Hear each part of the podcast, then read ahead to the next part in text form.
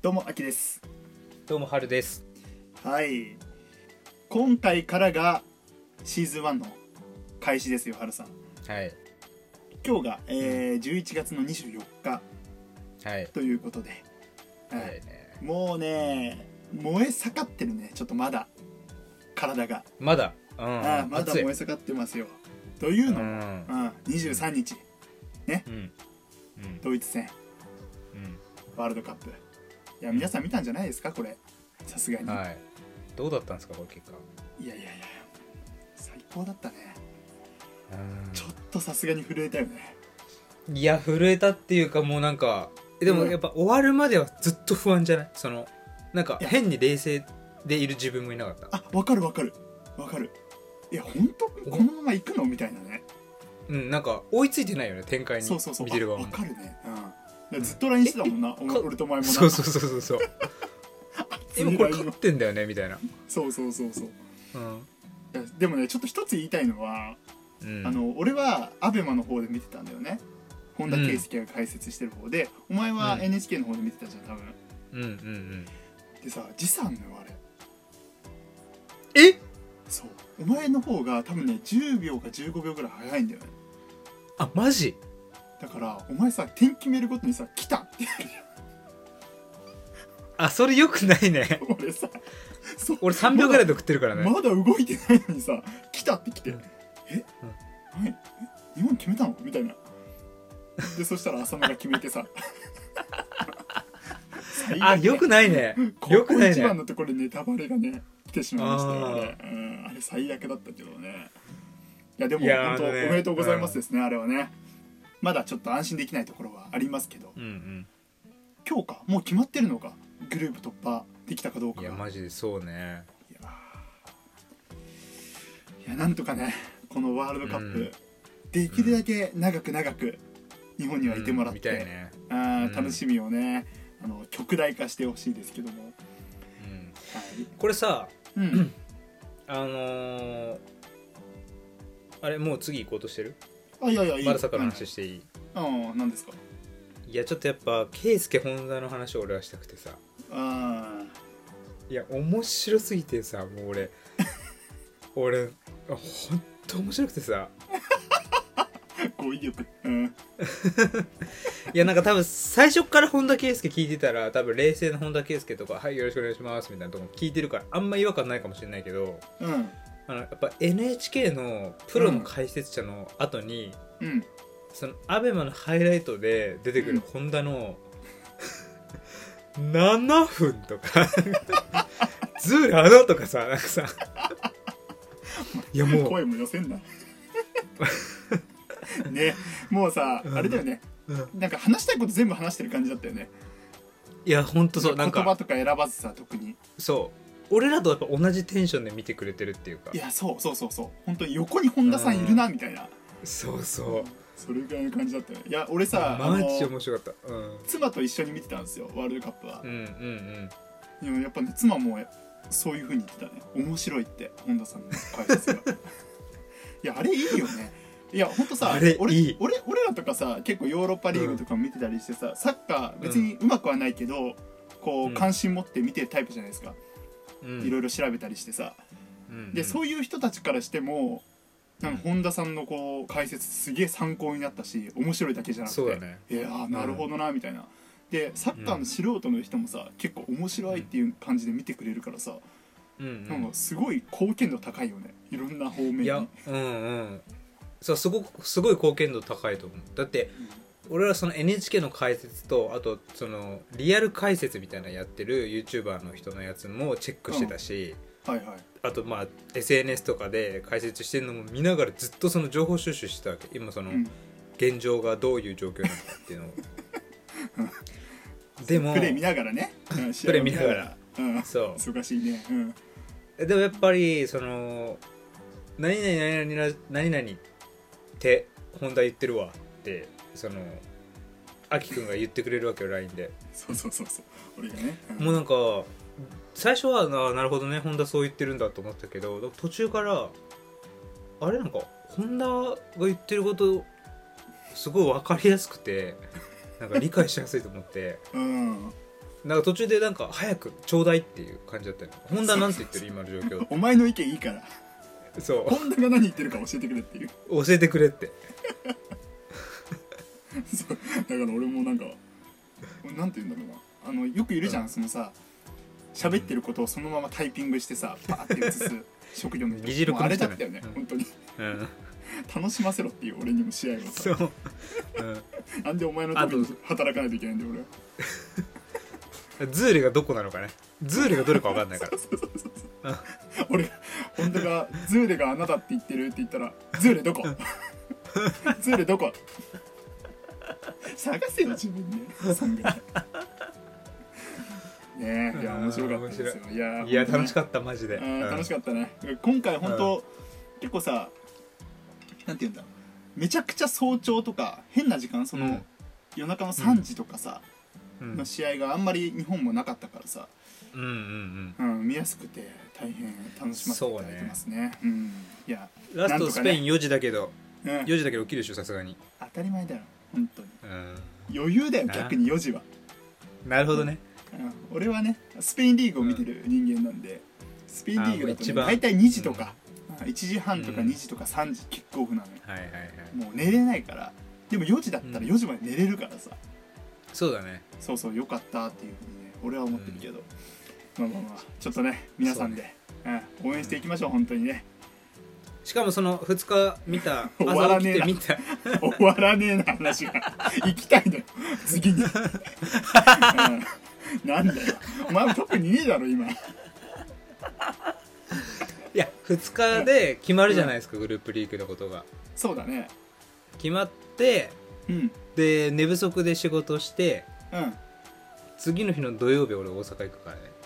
あそうなんだよね。で俺とお前会うんだよな、そうなんだよいやどう？なんかもうかんその再会とかそういうね、うん。話じゃなくてもうワールドカップの話しょっぱなからしちゃいそうだけど。いや本当になんか、ねえ。そういう感じじゃないかも。最近どうとかないと思うけど、うん。お前最近知ってるしな結構、はいもういいですか？あいいですか？ありがとうございます。はい、じゃあ、えっ、とまあちょっと本編の方にね移っていきたいと思うんですけども、はいあのお便りねちょっと募集させていただいて前回。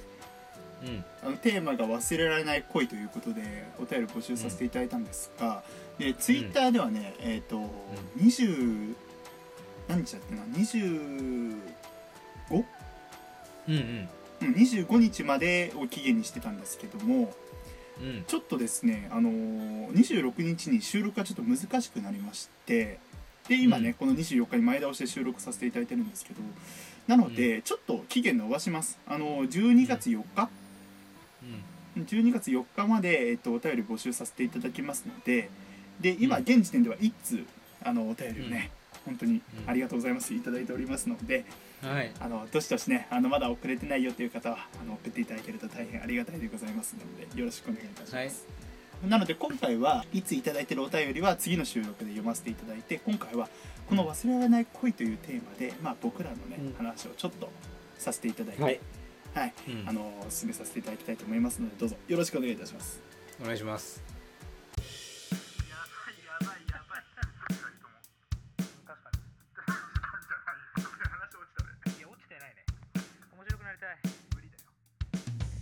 ジューストークじゃあちょっと俺からはいはい話そうかなこのおテーマおあ本当に？自分から話してくれるの、じゃあ俺から話そうかなと思って。あうん。お願いします、お願いします。はい。あだからあれだよね。あのうん。こういう感じで送ってくれればいいですよみたいな。あそうそう例例はい。例重くね重く捉えずにみたいなね。そうそうそうそうはいはいはい。お願いいたします。いい例をちょっと言おうかなと思ってあありがとうございます。はい。うん。あのその人とやっぱりその出会ったのはやっぱ高校の時。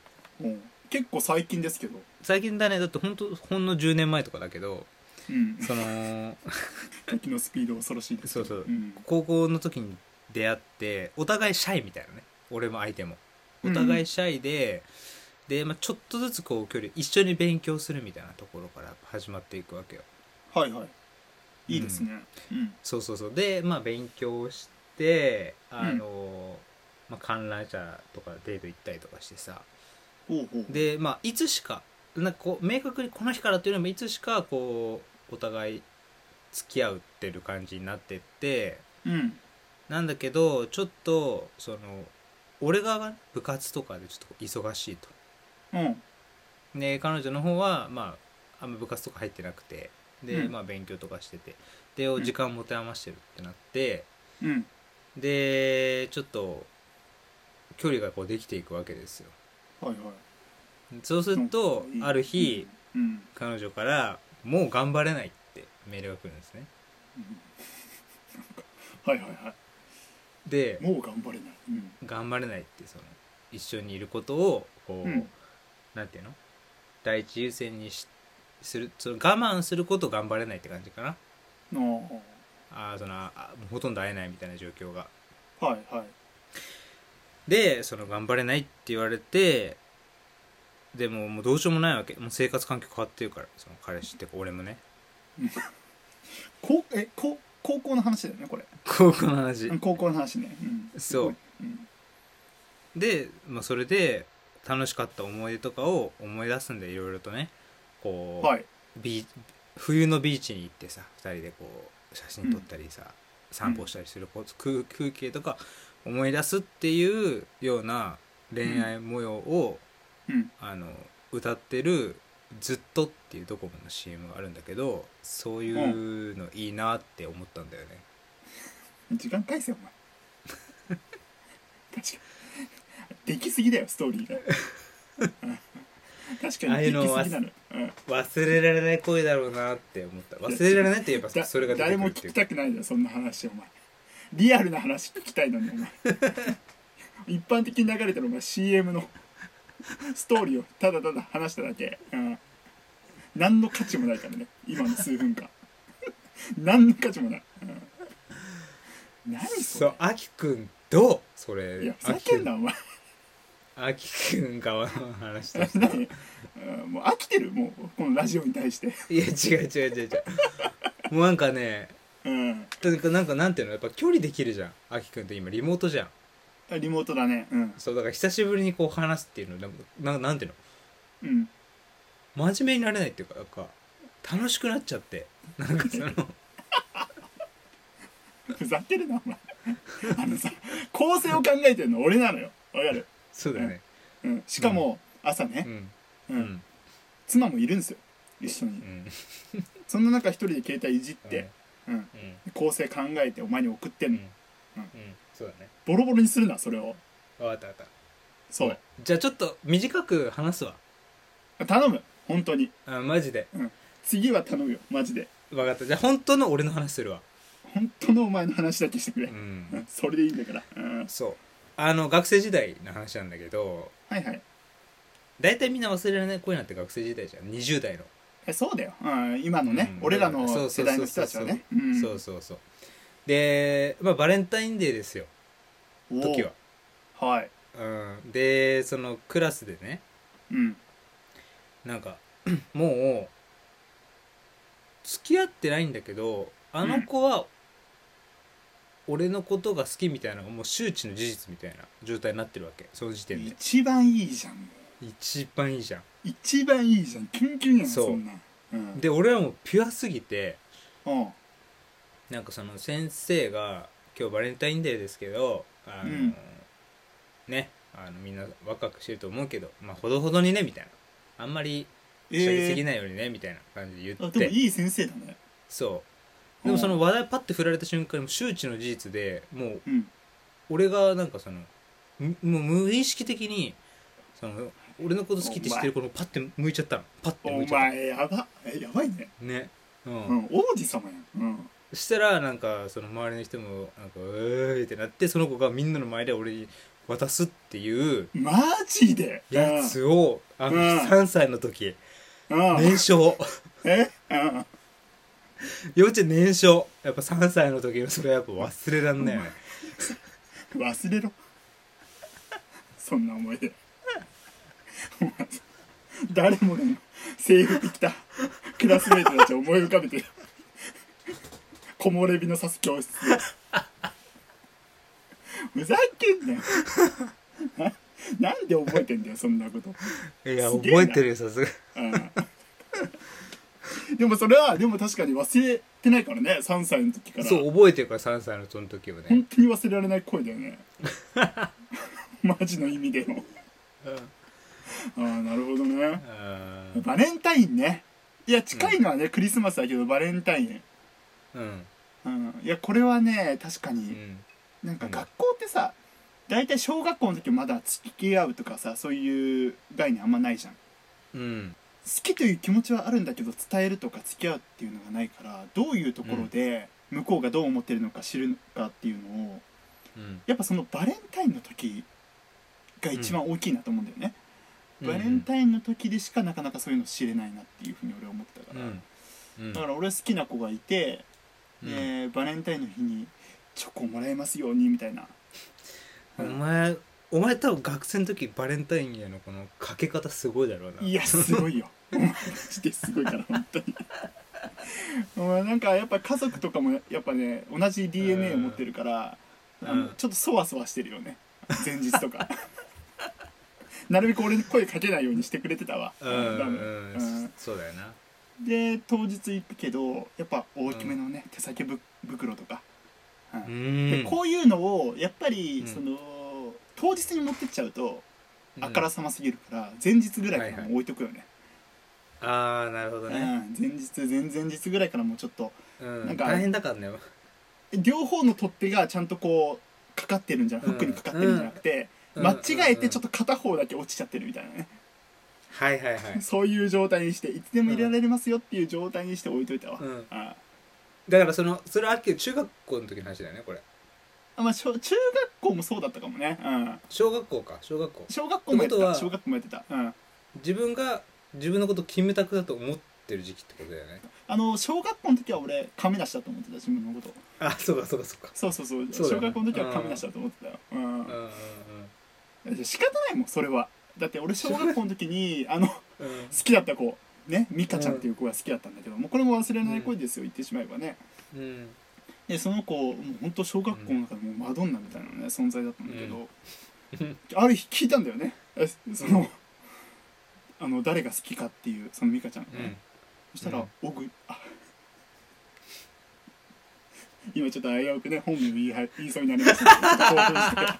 けど興奮して興奮して本名を言いそうになりましたけどもいやそしたら好きなのはあの「あきくんだ」と言ってたんですよ、うん。うん。でその子の本当に好きなアイドルが亀梨だったのね。はい。じゃあもうね亀梨イコールアキやんっていう。もう小学校の頃はねそういうふうに思って。いや本当これ論理点と点がつな的な話でがっちゃうんだあそうそうそうそうそうそう、もうロジックに基づいた形になってるんですけども、うんうんそれでもう俺は小学校の時からもう亀梨だと自分のことを思って、うんうんうんだから当然バレンタインももらえるはずだっていうふうに思ってたし。うん。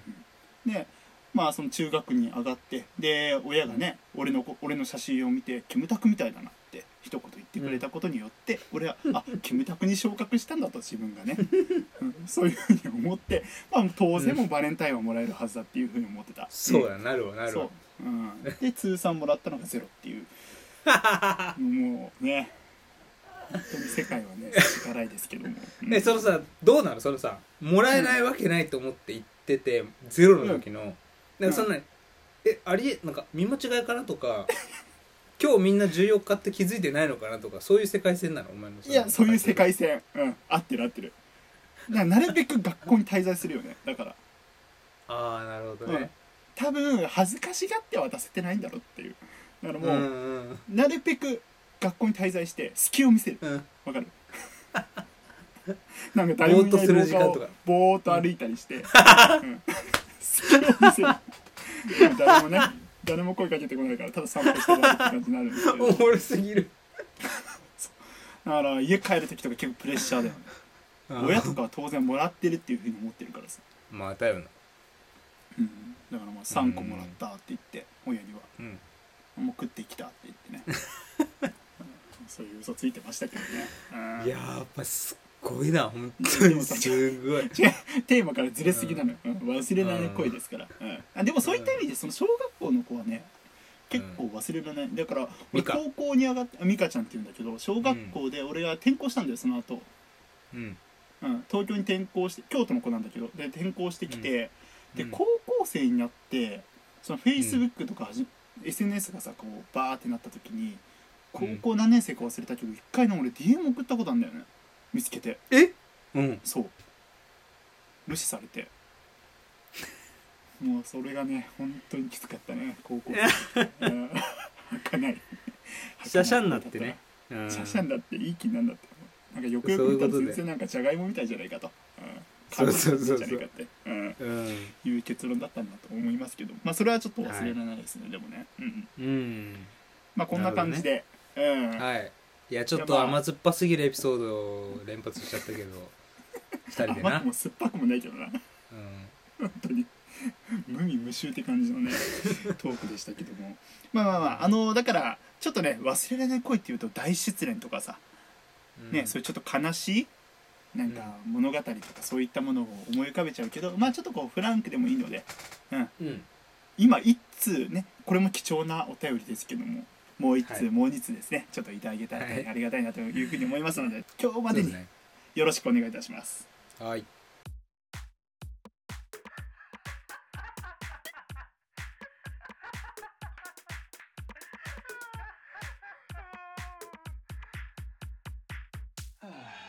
ジューストーク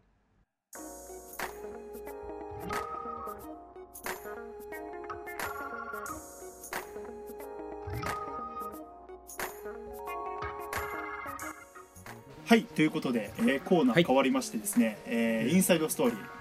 今回はね、うん。僕がちょっとテーマを持ってきましたので面白これねこれ。いやあのーワールドカップということなのでもしかしたらね今日でグループリーグ突破できてないかもしれないけども、うん。できてるっていうことをうん。ちょっと願って、えー今回このテーマを持ってきました。テーマはですね森保一さんでございます。いや嬉しい。俺は。はい森保監督ね。いやー、うん。この予選の時とかいろいろとね、うんあのーバッシング受けたりして、うん。ね。交代しろ監督みたいな感じでいろいろ言われていたにもかかわらずやっぱドイツ戦で結果を出したりしてね。うん。今大注目のあの監督でございますけども。うん。なかなかこう森保一さんのことをこうバーってね深掘りして調べるっていうのはなかなかないと思いますので、はい。ちょっと僕いろいろ調べてきたんでねちょっとそれを発表させていただきたいというふうに思います、はい。お前鼻高いよな。いやお前も明るいよな。お前肌も綺麗だよな。いやまあ歌もうまいもんな。いやいや俺の見た目ゼロ点か。ジューストーク。じゃあまずねちょっとプロフィールなんですけども、うん。これざくっとあのサクッといきますね、うん。はい、えー 森保監督はですねあの1968年うん。8月23日に、まあ、はい。サッカーサッカーの県ですね。静岡県で生まはい。はいれましたと、で親が転勤族でうん。小学校1年生から長崎に定住するんですね、はい。うん、でサッカーを始めたのは、うん。なんとねちょっと遅くて小学校5年生からなんですよ。おらおら。うん。はい、で地元のね長崎日本大学高等学校へうん。進学して、まあ、サッカーに打ち込んだと、うん。うん。でその後に、うん。まあ、日本サッカーリーグ今のうん。J リーグの前身なんですけどもうん。これの松田っていうところに入団するんですね、はいはい、でこの松田っていうのは現在のサンフレッチェ広島のことでございます、うん。はい、で入団時っていうのはもうこの高卒入団選手の中で最下位の評価うん。を受けていたんですね、森保監督は。うん。で一軍のチームに所属はできなくてサテライトチームに所属してずっと試合をしていたと、っ確かになんかプレイヤーとしてはうまくなさそうだもんねパッとていう印象あるよね、うんあんまりその当時のこと知らないからさ俺たち世代って、見うん。そう。でなんだけどその後に松田の監督が、まあ、交代するんだよね。ハンス・オフトっていう監督が就任するんですよ、うん。うん。でそしたらその監督がこの森保のことうを非常に評価して、で才能を見出してですね1991年。うん。だから、えー、と4年ぐらいかな？プロに入団して、うん。4年ぐらいで正式に松田とプロ契約っていうのをすることになるんですね、はいはいはい。はい。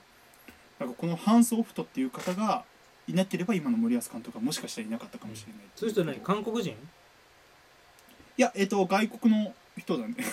外国の人で答えになってないけど、うん。あの多分欧米欧米欧米欧米の方だと思います、うんうん。ちょっとあの間違ってたらすいません。うん。はい、で、えープロ契約を結んだこの年に、えー日本サッカーリーグの一部への昇格っていうのが松田が決まりましてですねそはい。の昇格に大いに貢献することになりますよと、うんはい、でその翌年うん。ね。うん。プロ契約を結んだ次の年うん。にその森保監督の才能を見出したハンス・オフトさんが日本代表監督に就任するんです次へえ。うんそう。でこれを機会にうん。その入団5年目ですね森保監督は。うん。で初めて日本代表に初招集ということになるんですね、はいまあ、ハンス・オフトさんがすごいあの気に入ってた選手だったので、うん。うん、まだ若干ね一部に昇格したてのチームですけどそこから森保監督を引っ張ってきたと日本代表に。はいはいはい。そう。でだから1年前までやっと一部リーグに昇格できるレベルのチーム、うん。この松田というところでまあその正式なねプロ契約っていうのもなかなか結べなかった。この森保さんが招集されたっていうこともあってうん。当時は無名選手の大抜擢っていうふうによく言われていたんです。よなるほど。はい、なんですけどなんか最初の試合かな？アルゼンチン、強豪のアルゼンチンと、まあ、試合がありまして、うん。その時にこのハンス・オフトさんは森保を先発で使ったんですね。大好きだ。もう大好きなんですよ。もうすごい信頼を置いている選手だったんですねハンス・オフトからすると、うん。でその試合後にアルゼンチンの監督とか選手とかがうん。いや日本にはいいボランチがいると、え？まあ、森保のことなんですけども。はい。いいボランチがいるっていうのはその強豪のアルゼンチンがねうん高く森保のことを評価してへえ。この時から森保っていう名前が日本中に広がり始めたんですね。へえ。そう。でちなみにこのボランチっていう言葉今ではすごいよく使われてる言葉だと思うんですけどもうん。そのあのフォーメーションの中で真ん中にいる人ですね、ううん。ん、真ん中より後ろ側にいる人うん。のことをボランチってよく言いますけどこのボランチっていうのはその森保から始まった言葉だと言われております。そうなんだそう海外では使われていたけども日本ではボランチっていう言葉はあまり定着していなくて。へえ。そう森保が海外の選手にいいボランチがいるって評価されてからボランチって言葉が日本で広まり始めたっていうふうに言われております、はい。うん。でその翌年ですね。だからプロ契約を結んでまだ23年ぐらいですよ。うん。で今回、まあ、昨日ですね。あのドイツ戦が行われたドーハの地で、まあ、あと少し耐えれば初のワールドカップというところで相手にゴールを決められてしまう、まあ、俗に言うドーハの悲劇っていうのを体験するんですね、出てたんだ。そう出てたんだよ。あの ラモス・ルイとかさうんうん。と一緒にボランあの中盤を組んでいたのかな。へえそうなんだ。森保は。そうそうそう。中山ゴンとかとも一緒に試合に出てたような。キングカズとかね。うんうんうんそういう選手でございますよ、うんはいはい。うん、でドーハの悲劇を経験したと。うんで、まあ、その後もねリーグ優勝に貢献したりと、まあ、素晴らしい選手生活っていうのを送るんですけども、うん。まあ、怪我などをね晩年はしてしまって2004年に、えー選手を引退することになったと、うん。うん、で選手としてのキャリアはここまでなんですけどもはい。それから8年後ですねうん。あのサンフレッチェ広島がですね経営状況がすごい悪くなるんですよ。サンフレッチェ広島の。うん。でえ当時のペドロビッチという監督がいたんですけどもその人との契約延長をですね断念せざるを得なかったんですね広島は。お金がなくて、うん。なので OB から選出しようという中で、うん。えー森保監督の名前が上がりましてうん。初めてサンフレッチェ広島の監督として就任すると。なるほど。そう。でここからがすごくてうん。2012年に監督就任して2年連続えー J リーグで優勝。え？そうで3年目こそちょっと逃したんですけどもまた4年目でまた優勝すると。ええ。そう就任4年目でねなんと3回も優勝を経験させしまして、すごい。まあ、この実績だけ見てもねあの日本人の監督の中では本当に有名将と、うん。まあ、実績だけ見ると、うん、言われてもおかしくないんじゃないかなというふうに思います。うんうんはい、でなんでねじゃあこんな実績を上げられたかっていうところをちょっと深掘りしていきたいんですけども。うんうんまずは人格があると。うんうんいやよくあの他の方がインタビューで答えるんですけど類まれなるリーダーシップを森保監督は持っていると。うん。そう。でまたスポーツ選手ってやっぱり結構さこうメンタル的なところでうん。その精神病みたいな感じで、まあ、イップスとかよくあるじゃないですか、はい。イップスとかさ、まあ、スランプに陥ったりすることもありますしオーバートレーニング症とかさいろいろ病気があるんですけども、うん。そういうのに陥った選手っていうのをカウンセリングするんですね、森保監督。うん。で一言二言かけてその病気が治ることもあったりとかですね、まあ、本当に選手の信頼を得ることのできるリーダーだと。へえ。まずはそこがね挙げられるんですね。うん。で選手時代にさっき言ったあのボランチっていうのを、まあ、ずっとやっていて、高いサッカー IQ っていうのが、まあ、求められるポジションだというふうに思うんですけども、うん。まあ、そういう頭脳派な一面っていうのはやっぱり監督の時にも出ていてですね。うん。これちょっと僕もいろいろ調べてて、まあ面白いなっていうふうに思ったんですけど、うんあのドイツ戦ねちょっと振り返りたくてうん。あの今までの試合ってさ、まあ、ちょっとこれあのサッカー知ってる方にしかわからないかもしれないですけど433とかうん。4231っていうのを、まあ、主なフォーメーションでずっとやってきたじゃないですか森保うん監督、なんですけどその後半からさフォーメーションガラッと変えたじゃん、うんうんうん、あの時のフォーメーションが3421っていうフォーメーションなのね、うんはいうん、でこれって俗に言うミシャ式って呼ばれるフォーメーション戦術なんですよ。はいはいはい。ミシャ式ね、ううん。ん、これを後半から初めて披露したと。うん。でそれで勝利に導いたうんですけども、このミシャ式3421ってどういうフォーメーションかっていうと戦術かっていうと守備の時は541って言って、うん。まあ、守る人をすごい多くする。うん。ですね。うん。でそうすることで最終ラインが安定する。うん。で攻撃の時はフォーメーションは541から415に変化するんですね。うんうんだからフォワードが5枚いるような形になる。うん。そういうふうに変化すると、まあ、3バックとか4バックで守っている相手に対して数的有利有利な状況をうん作りやすくなる、うん。まあ相手チームからすると数的不利になるからさうん。どんどんディフェンスの人たちが中に寄っていくと。うんそうすると両サイド開くじゃんうんうん、だからそこにドリブラーの、まあ、伊東純也だったりとか三笘薫っていうのを置いたんじゃないかと。かなりこう論理的なねうん。あの戦術でやったんじゃないかっていうふうに、まあ、研究されてるそういうサイトがあったのでちょっとそれを引用させていただいたんですけどねうん。ただこれまぐれじゃなくてうん。ミシャ式っていうこのフォーメーションうん。実は森保監督がサンフレッチェでこうたくさん優勝していた時に取り入れていたフォーメーションなんですよ。戦術なんですよ。うん。そうでその時にコメントで日本に最も適したフォーメーションはこれだっていうふうに残してたんですね。うんうんそう。だからなんかすごいね伏線が回収されてるなっていうふうに僕は思ったりもするんですけど、うんうんうんいやこれ本当にできすぎた話だなって俺読んでて思っててさ。いうん。やこれを本当に森保監督がずっと隠していて。うん。ね。でここぞという時にやったんだとしたらうん。いやこれすごい監督なんじゃないかってね、ちょっと思ったり今してるようなところですね。なるほど。はい、うん。なのでちょっとまああの森保監督のねあうん。の人生背景から、えーうん。現役時代監督時代そして今に至るまでですねちょっと話させていただきましたけども、うん。まあこういうねあの人生を歩んできた選手で選手というか監督ですので、うんうん。まあ、そういったね背景をちょっと頭に入れながら、はい。まあ、この後ね決勝トーナメント多分進んでると思いますので、はい。あの見ていただけると大変あの面白いんじゃないかと思いますのではい。ぜひ、はい、楽しんでいきましょう。はい。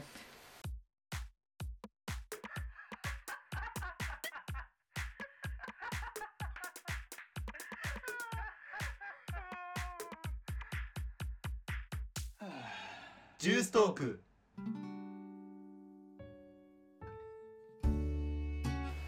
はいということで、えー本編とですねコーナーインサイドストーリー両方とも初めてでしたけどもやっていましたがどうでしたか？はるさんいや良かったと思います。あ本当ですか？小学生のホームルームかお前。よかったと思いますって。それだけですか？感想はね。いやちょっとねちょっとごめん。あの俺もねインサイドストーリーの方ちょっと話してちょっとマニアックすぎるかなっていうふうに思ったりもしたんだけど。うん。まあまあでもいいんじゃないですか？そうですね。ちょっとこのテイストというかまあ専門的なさ話。うん。別に俺は専門家じゃないからあのーそこら辺に落ちてる情報をねうん。元に話してるだけなんですけどうもいろんな形でん。いろんなスタイルでインサイドストーリーの方はちょっと話していきますのでもしね、あ興味にはこの話と思ったらあ飛ばしていただいて構いませんのではい。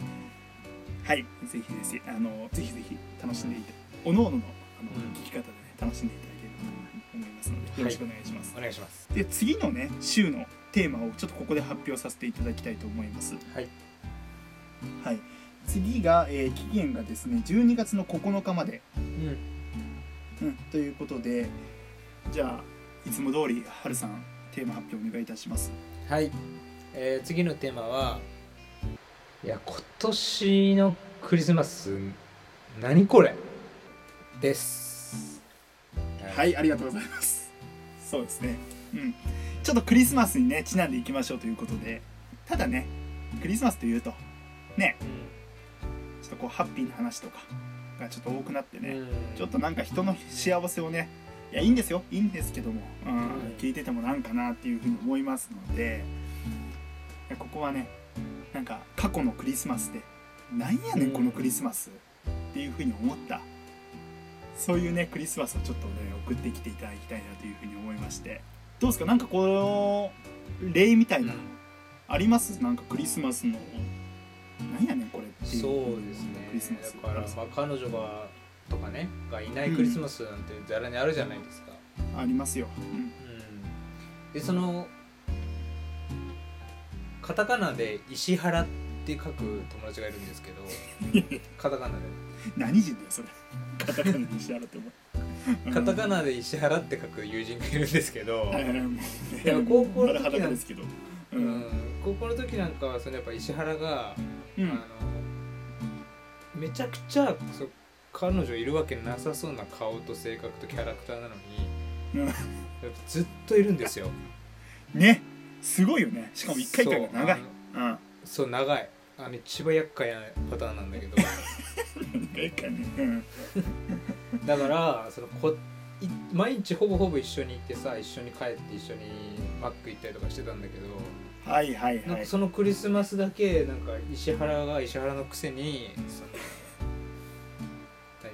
一人にするわけよ、はいはいはい。なるほどね。うん。うん、だからちょっと普通に帰って一人でドトール、まあ、スタバじゃない高校なんて。高校なんてやっぱドトールだからさ俺ら。のそうだね。そうだね。うん。うん。まあ、一人で最寄りのドトール行って帰るっていうなんやねんクリスマスっていうのがありましたね。あもうずっといるんだそういう時ドトールにいやそうだね。もう9時ぐらいまで。なるほどね。とあね意外と同じなんだよね。あ本当？あ 意外と同じ。いけど意外じゃないけど、意外だね。意外と同じなんだけど、いやなんか俺とかは結構逆。本当に。彼女がいない時期の方が長い人間ですから、まあそうだよな。うん、ずっと勘違いして生きてたんでね。だからそのなんだろうな。ちょうどねいやできたとしてもクリスマス前に別れたりしてたのよ。あこいつとクリスマス過ごせねえなってよやめろお前、うんわか なんかねそういうイベントごとがね近づく時にちょっと我に返るんだよねみんな、確かにね。絵を想像して、ううん。ん、隣にの秋かよっていうね。ひでえ話ですけども、うん。だから俺はねそのクリスマスとかたださ家にいるのはちょっとさきついじゃん、家にいるのきついしだからまあ仕方なくこうバイト入れたりっていうのもあったけどなんだろうね。まあ大学1年生とか浪人の時とかはちょっとわざとこうカフェとか行ってたね俺もだからそういった意味じゃ。お。うん。俺はねもうちょっと高いお金払ってスタバ行って、うん。お、でスタバにスタバにねあのそのクリスマスにいる人たちって俺みんなフリーだと思ってんのよ。そうそうそう。うんうん。うんだからこう周りをこうやって見てね、うん、なんかどっかにねなんかこう俺のこと気にしてる。人いないかなみたいな感じです まあ辺りを見はらあの見てね、うん、5時間いぐらい。やだからやっぱやっぱ粘り強いから引くってやっぱそこね。そのそうそうそう。諦めない。日本代表と一緒だよそこで言うとな。いやマジで戦ってる。本当に、うん。粘って粘ってね。すごいなかなかね1年じゃあの身になるものはなくて、まあ、2年3年とねずっとこう粘って粘ってうん。ようやく見つけたのがね今の奥さんということで。おあんまあんまり嬉しくないと思うけど。この流れで出てくる、ー あーそうだうねん、そうだね。まあそんな感じで。まあだからなんか慣れちゃったよね、うん、なんやねんこのクリスマスともうちょっとこう思わなくなったというかさ、なるほど。うん、そういうのもあったかもしれないはいはい。うん、まあまあそんな感じですよ。なので、うん。まあこんなねあのくだらないことでもいいですのであのぜひ。うんとお便りねしたためてこう送っていただけるとありがたいなというふうに思いますので。はい。